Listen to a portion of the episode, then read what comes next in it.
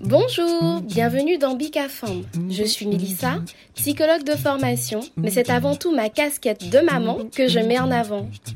C'est un podcast caribéen qui est dédié à la parole des femmes sur différents thèmes, autour de la grossesse, du désir ou du non-désir d'enfant, autour de pathologies qui concernent directement les femmes comme l'endométriose, autour de la maternité, le postpartum d'ailleurs peu exploré, les traditions transmises de génération en génération, autour de la place de la femme dans notre société, comment allier vie personnelle et vie professionnelle. Bref, Bicafam est un rendez-vous convivial entre femmes qui viendront partager leur expérience de vie, parler sans tabou, avec sincérité et émotion, pour parfois penser certaines blessures et aider d'autres femmes à se sentir moins seules. Ce podcast est dédié à la puissance des femmes.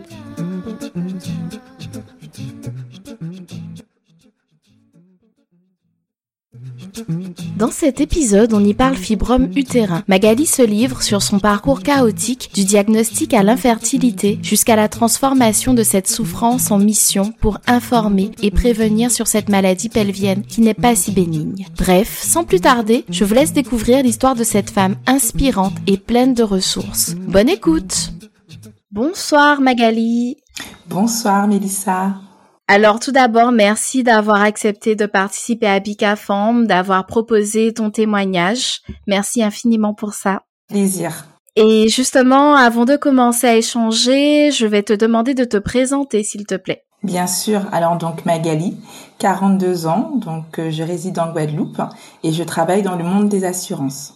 Donc euh, moi, je suis responsable donc du pôle Femme Fibrome Agissons pour notre matrice, qui est au sein de l'association euh, Liquide Chocolat. C'est une association qui a été créée en 2018 par des professionnels de santé dans le but d'accompagner euh, les femmes ainsi que leurs familles qui euh, souffrent de la maladie donc de l'endométriose mhm. et récemment donc ça fait pas très longtemps en septembre des fibromes donc les deux maladies pelviennes qui sont relativement connues en Guadeloupe. D'accord, donc une initiative euh, toute récente justement qui permet euh, ben, aux femmes qui souffrent de, de fibromes de pouvoir justement s'adresser à vous pour avoir plus euh, plus d'informations et pour être accompagnées. C'est c'est une super initiative. C'est exactement ça, parce qu'effectivement, donc moi, moi, je suis porteuse de la maladie. Hein, j'ai été diagnostiquée à l'âge de 24 ans, et en fait, euh, bon, je résidais dans l'Hexagone. J'avais euh, quelques quelques informations sur les fibromes. Je me suis fait opérer une première fois, et lorsque je suis venue en Guadeloupe, j'ai une récidive. On, en parlera plus tard, et je me suis rendu compte qu'il y avait aucune information, aucune association pour mhm. pouvoir m'aider, parce que je me suis retrouvée un peu perdue euh, par rapport à plein de choses et je me suis dit attends, il y a quelque chose qui va pas. Je peux pas être dans, sur mon île et je sais que c'est une femme sur quatre qui sont touchées par les fibromes. Donc il y a énormément de femmes qui sont touchées et je n'ai pas d'informations.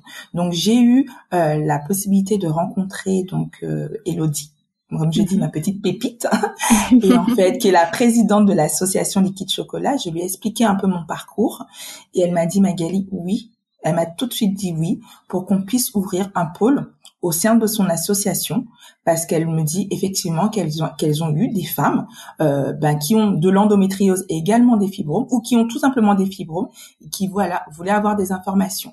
Et depuis donc depuis septembre donc ce pôle a été créé. Tout nouveau mais on a plein de choses on a plein de choses en tête. C'est une super initiative en tout cas c'est super. Et justement ben, pour qu'on comprenne un petit peu ton histoire est-ce qu'on peut revenir justement au début? Est-ce que tu as toujours eu des règles douloureuses? Est-ce que tu avais des symptômes depuis jeune. Est-ce que tu peux nous en parler, s'il te plaît? Bien sûr.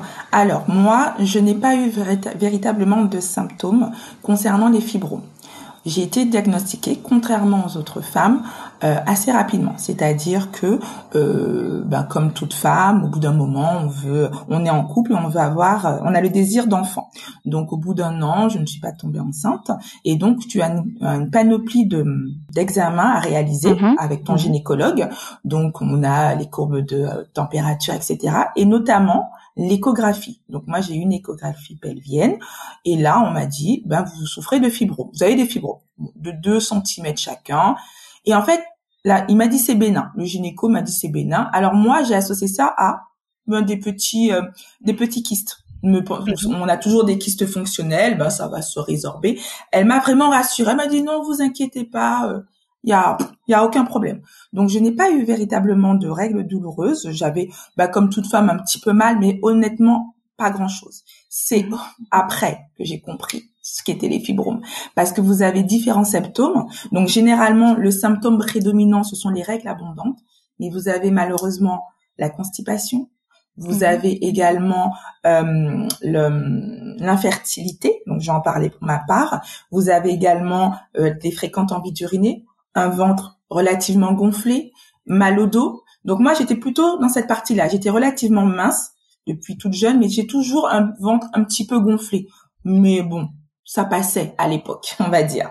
Et donc, euh, bon, pour revenir toujours à mon problème d'infertilité, donc j'étais dans un parcours de PMA, donc rassurée, les fibromes ne me posent aucun problème. Est-ce que tu peux expliquer euh, qu'est-ce qu'un fibrome, justement pour qu'on puisse différencier fibrome des kystes ovarien Bien sûr, bien sûr. Je vais. Alors, donc un fibrome, c'est une tumeur non cancéreuse des muscles lisses de l'utérus. Donc, sous l'influence euh, ben, des hum, hormones, donc notamment estrogènes, donc ça va créer des sortes de, de boules, on va dire, au sein de l'utérus. Donc, en fonction de la localisation de ces fibromes, ça peut être gênant ou pas. Ils peuvent être de quelques millimètres, voire de 20 centimètres. 20 centimètres. Oui, il y a des femmes qui ont eu énorme et il peut être tout seul ou sinon avec ses amis. Ils peuvent être euh, voilà de deux et avoir une pléthore de de de, de fibromes. C'est euh, la première maladie euh, pelvienne et c'est la première cause d'hystérectomie donc en France. Donc généralement l'hystérectomie, c'est-à-dire qu'on vous retire l'utérus. Mhm. J'ai vu aussi que la prévalence était plus importante chez les femmes afrodescendantes. Tout à fait. Alors, il euh, faut savoir que il y a un problème. Alors, il y a un problème d'hérédité. Il y a des facteurs de risque, on va dire. C'est-à-dire, tout d'abord, si dans votre famille vous avez des fibromes, généralement, vous avez de fortes chances d'en avoir.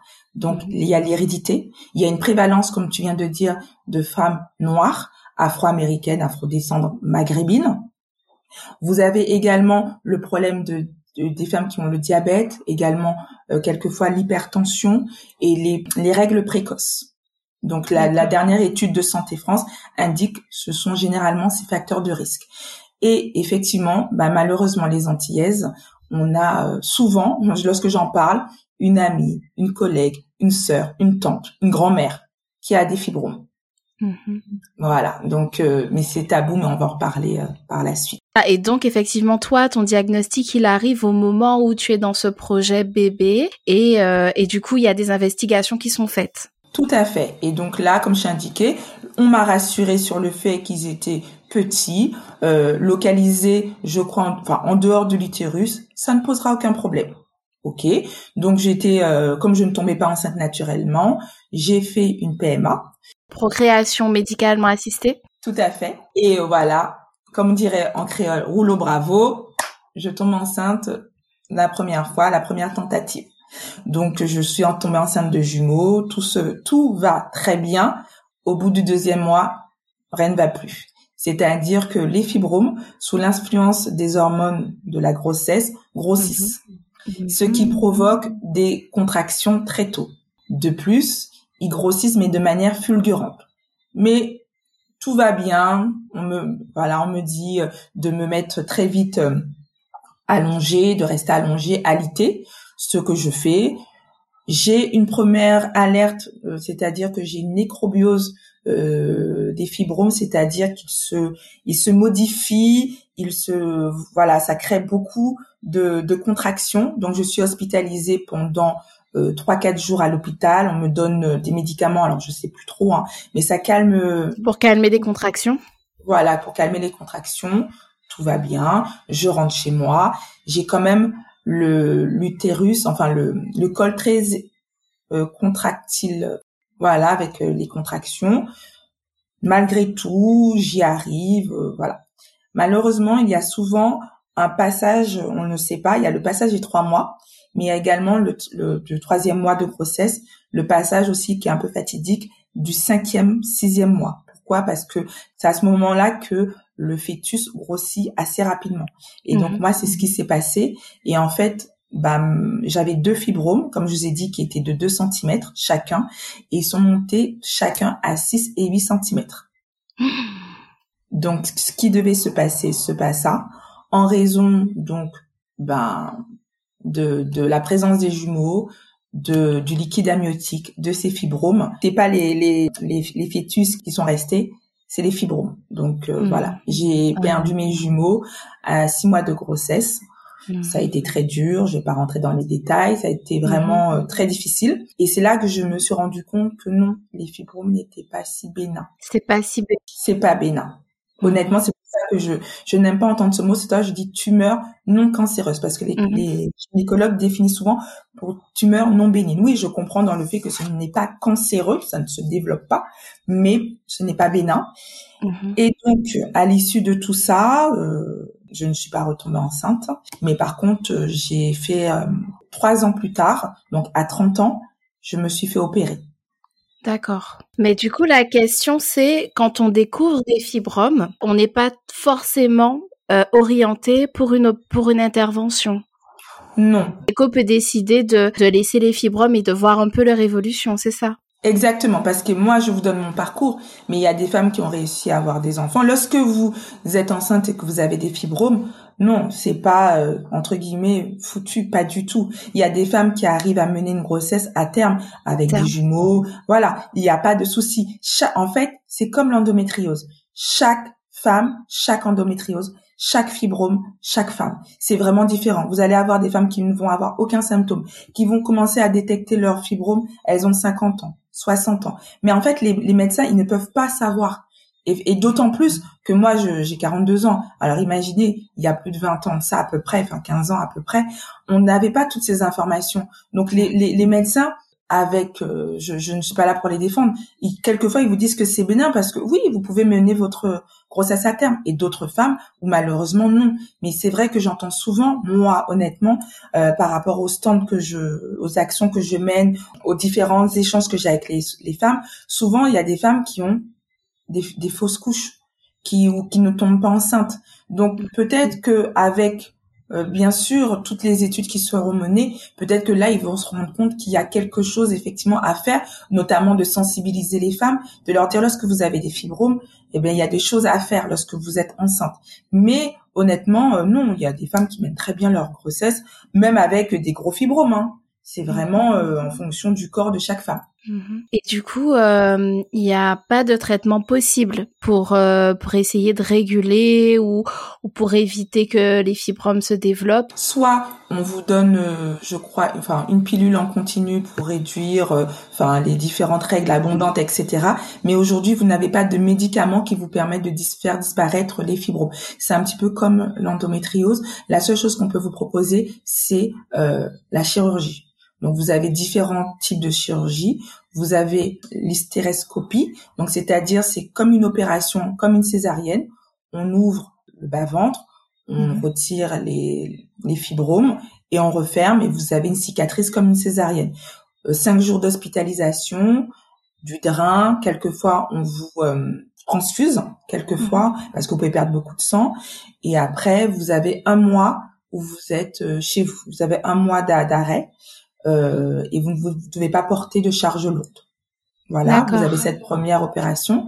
La deuxième, c'est celle que j'ai faite parce que j'ai une récidive, donc qui est l'embolisation, c'est-à-dire qu'on va injecter des petites billes à l'intérieur de l'artère utérine qui va bloquer l'afflux de sang. Et donc, les, bah, comme ils sont pas alimentés, hein, c'est petit, donc ils vont se désagréger et se réduire. Et la dernière, c'est les ultrasons. Donc c'est un protocole bien précis et il n'y a qu'un seul CHU euh, qui le fait, c'est dans l'Hexagone. C'est le CHU de Bordeaux. Et en fait, on vous met dans une sorte de IRM, euh, voilà, très gros. Et en fait, on chauffe un peu les fibromes avec les ultrasons. Et donc, faut savoir que ce, voilà, c'est vraiment des petits fibromes, etc., etc. Il y a vraiment un protocole très, très cadré, on va dire. Bien cadré, tout à fait.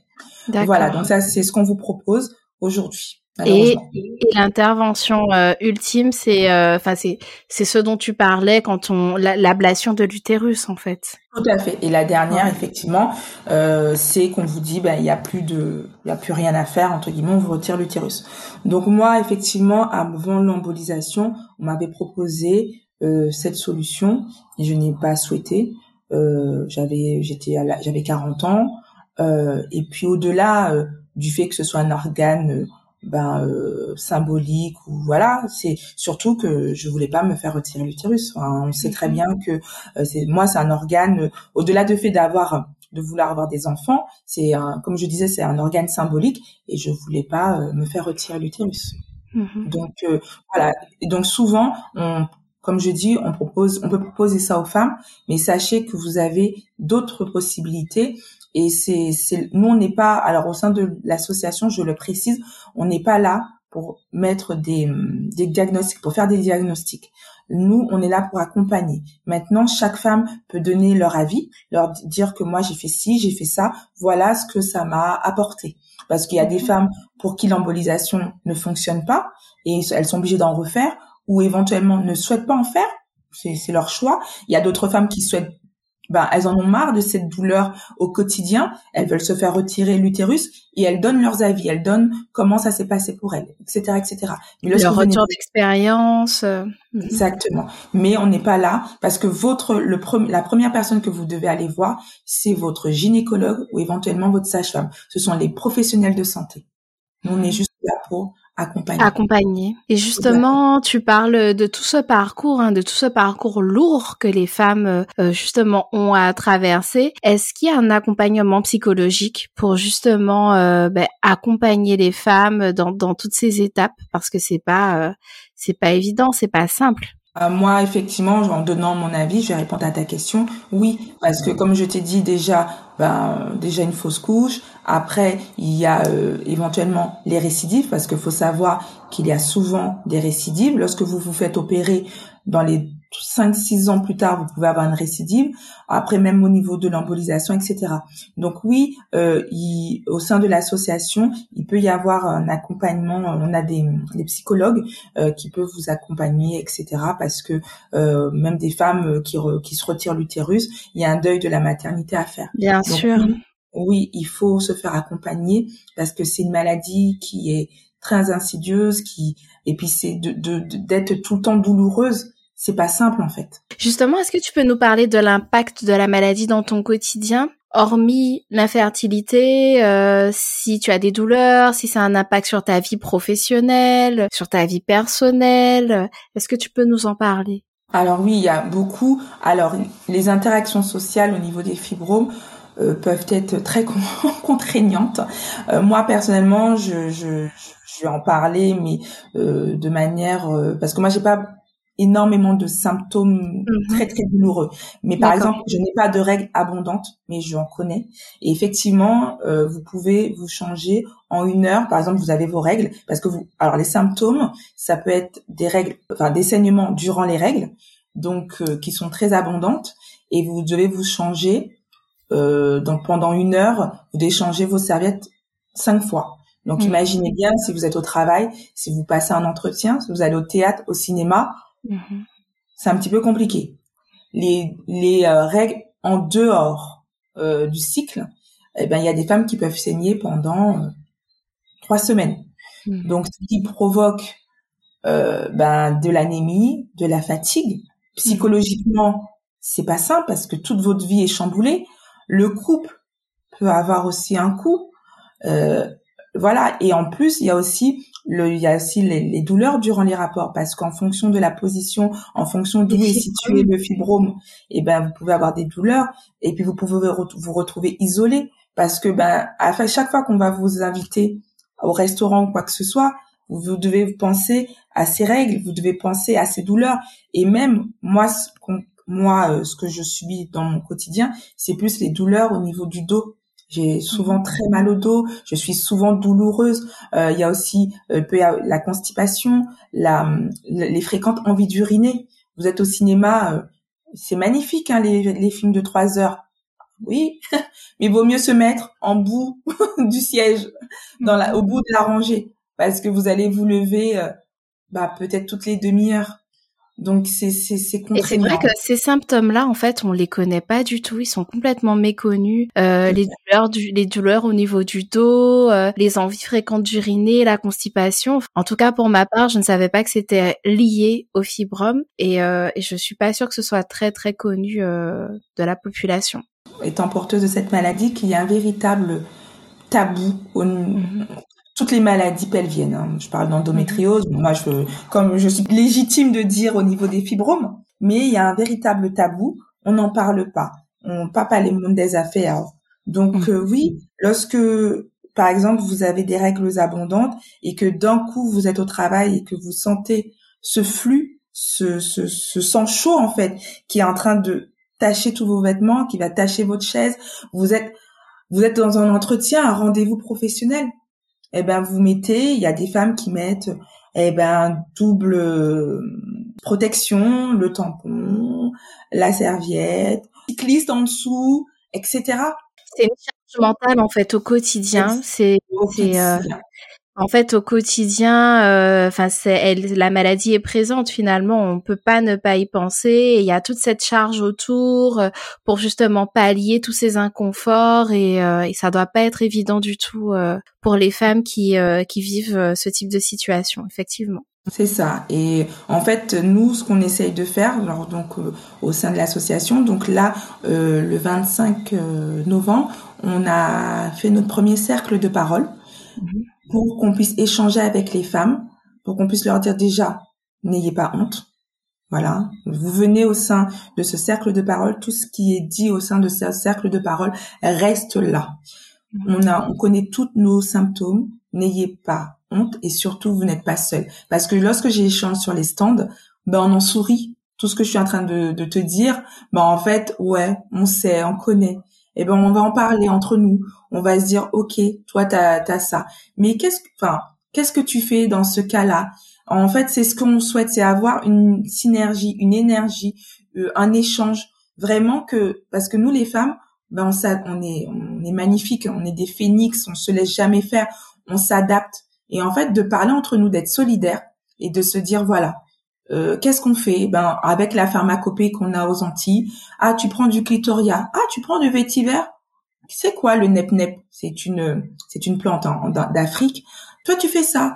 Ah, il y a le yoga. Tu vois, en fait, c'est vraiment ce qu'on on souhaite faire et c'est ce que Elodie souhaite faire également. C'est ce qu'elle m'a demandé en tant que responsable, ben de pouvoir euh, discuter avec ces femmes et et en fait, c'est magnifique lorsqu'on voit comment on arrive à libérer la parole parce que tant que entre guillemets t'en parles pas, ben on sait pas. Les gens néophytes entre guillemets qui connaissent pas la maladie, eh ben ne savent pas toutes les contraintes qu'il y a au quotidien. Et de savoir que d'en parler, eh ben peut-être que lorsque tu vas voir une, femme qui est sur son siège, qui est complètement euh, euh, bah, euh, voilà, qui a peur ou qui a super mal, eh ben tu pourras te dire ah, et ben ouais peut-être qu'elle a une maladie. Il y a, peut-être de l'endométriose, il y a peut-être qu'il y a des fibromes. Mhm. Et puis c'est surtout qu'effectivement euh, la société a tendance à minimiser hein, les symptômes, à se dire bon euh, ce sont des règles, c'est bon, tout le monde a ses règles, c'est rien. Euh, et justement pouvoir être dans ce type d'espace où les femmes se sentent ben, tout de suite comprises, elles se disent ah c'est bon, là je peux enfin tout lâcher, tout libérer et ça c'est hyper libérateur et ça fait du bien, ça fait du bien finalement. C'est ça, c'est déposer un pied à croix là entre guillemets. Moi, c'est ce que je dis. Mhm. Je dis vous déposez le fardeau là. Euh, on, on, subit, même dans, comme je t'ai dit, la société, euh, surtout antillaise, hein, je parle. J'en parle souvent hein, dans les dans les épisodes, mais cette notion de femme potomitan où euh, de toute façon on doit tout traverser, on doit rien dire et on doit pas se plaindre. Et ben ne pas se plaindre, du coup, ben ça fait qu'on intériorise beaucoup de choses et après on vit les choses, ben on vit les choses seules et on se renferme et puis ben voilà, c'est pas aidant pour pour les femmes finalement. Exactement, c'est tout à fait ça. Et surtout que la dernière étude Santé France indique qu'il y a même des gamines de 10 ans qui ont déjà des fibromes. Oh là là là là. Ouais, tu parlais de tu parlais de puberté précoce en fait, c'est ça. Ça va ah, avec la, la, puberté précoce. Alors imagine, tu as 10 ans, donc euh, tu sais pas ce qu'est ton corps. On, voilà, t'as mal, t'as des règles abondantes, t'as mal au dos. Ok, euh, bon, on te dit voilà, on te dit t'as ça. Après, bon, peut-être à tant, bien que mal, tu vas arriver à tes 18 ans, Ok, ben on va te dire peut-être qu'il te faut une première opération. Les opérations, c'est création d'adhérence. Euh, donc euh, un, un, un, muscle pelvien, toute cette zone qui est hyper dure. Euh, ouais, après, ben peut-être que tu auras une récidive. Enfin bref, voilà. C'est alors que si dès le départ, moi je dis, hein, je je pense pas. Peut-être que mon parcours aurait été peut-être le même au niveau de la fertilité, des douleurs, etc. Mais j'aurais peut-être eu pris conscience que ça va être peut-être difficile, Mag. Attention, parce que ton corps, qui est aussi ton jardin secret, il peut être aussi ton bourreau.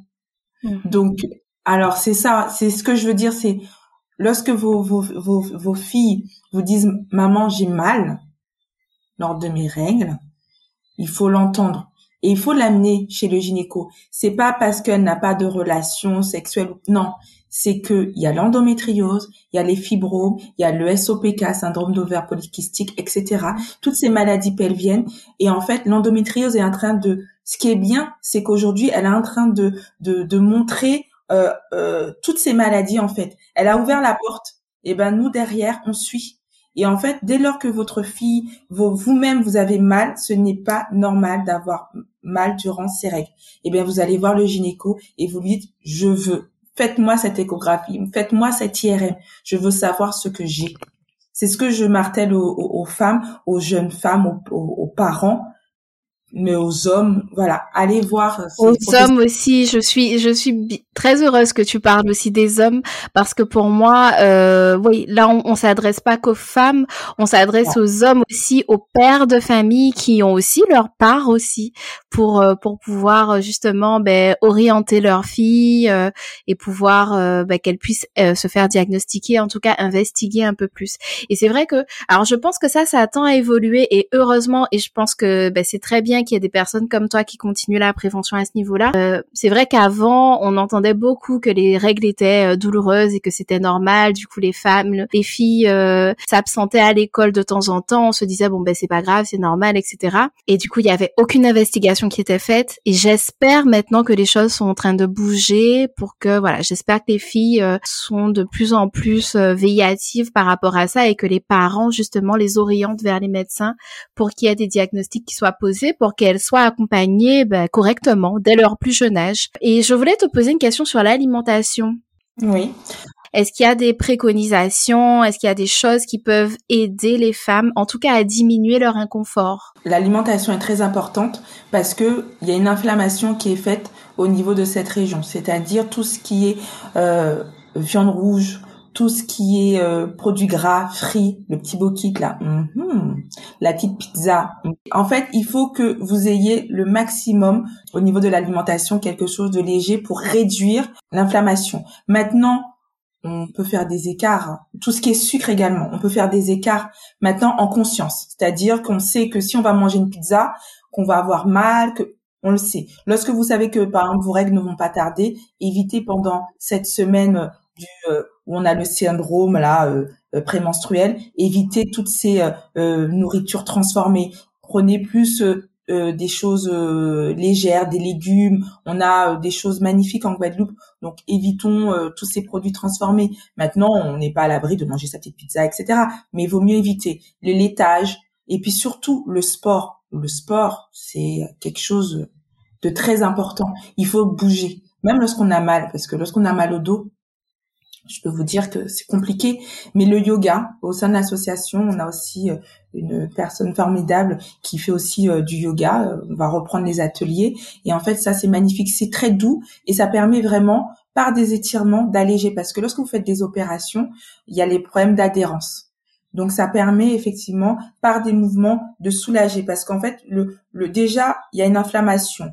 Plus tous ces fibromes, plus cet utérus qui est complètement contracté et en venant faire euh, ces mouvements, eh ben ça va permettre d'alléger. On a aussi une kiné qui s'appelle Lélé qui est magnifique qui est aussi au sein de l'association, qui est là aussi pour vous guider, pour vous aider euh, avec euh, ben, ces petits mouvements. Hein. Elle va vous aider aussi de soulager dans votre quotidien et ben ces, ces, ces, ces symptômes en fait. C'est voilà, ces fibromes qui sont en train de contracter votre corps et c'est normal parce que vous êtes tout le temps douloureux. Enfin, c'est une douleur euh, sourde. et en fait vous êtes vous, avez souvent mal mais en fait nous on essaye de bah, de donner des des tips pour pouvoir vous aider dans votre quotidien. Pour justement essayer de diminuer tous ces inconforts et c'est vraiment super qu'il y ait maintenant euh, cet espace pour les femmes pour avoir toutes ces informations et qu'elles soient accompagnées parce que c'est vrai que au niveau de la médecine classique, je pense qu'on on transmet les informations concernant les interventions, concernant les traitements, mais toutes ces informations-là, euh, au niveau global, au niveau général, peut-être que les femmes n'ont pas forcément ces informations-là et c'est super important justement de les avoir pour diminuer un peu leur inconfort. Et je voulais revenir un peu sur euh, l'aspect du couple. C'est vrai que tu en, tu en as parlé rapidement. Je voulais juste en général, voilà, revenir sur ça. L'impact, l'impact justement que les ben, des fibromes sur le couple est-ce que tu peux nous en parler un peu? Alors, il faut être avec quelqu'un qui, qui vous comprend. Ça, c'est... Alors déjà, ben, tout bête, l'infertilité, c'est aussi... Euh, déjà, c'est déjà quelque chose de... Euh, qui peut être très difficile au sein du couple. Au-delà, un parcours de PMA, à la base, c'est difficile. Mais alors, en plus, si vous avez la maladie qui ronge tout, euh, c'est très compliqué. Il faut qu'il y ait beaucoup de communication. Lorsque vous avez euh, vos règles en continu pendant trois semaines, on est mmh. d'accord que ça va être difficile. Des douleurs durant les rapports. Alors il faut vraiment parler, échanger avec dans son couple, expliquer la maladie parce que les hommes ils connaissent pas et puis c'est normal. Enfin c'est logique de leur montrer bah déjà qu'est-ce qu'un utérus, de, de montrer euh, qu'est-ce qu'un fibrome. Moi, je sais que mon compagnon, euh, bah, il y a des photos qu'on voit sur euh, Google. Je lui ai montré et il a été étonné. Il m'a dit ah c'est ça.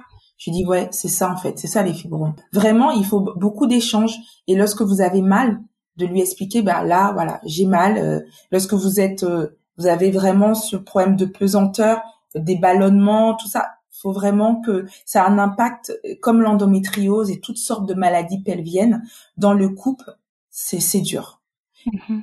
J'aime que que l'homme soit là. Lorsque par exemple, bon, je pas tous les qu'il ait, hein. qu'il ait les informations en fait aussi. Voilà, qu'il ait les informations, que je lui explique. Bon, c'est pour le coup, comme je suis responsable du pôle forme, donc il, il, le voit, il l'entend, mais de, de, de, de, lui dire, voilà, tu vois, aujourd'hui, j'ai rencontré cette femme, elle a ça, elle a ça, et même soit de dire, ben Aujourd'hui, bah ça va pas être possible parce que voilà, si on doit avoir un rapport, bah ça va pas être très possible parce que bah j'ai mal.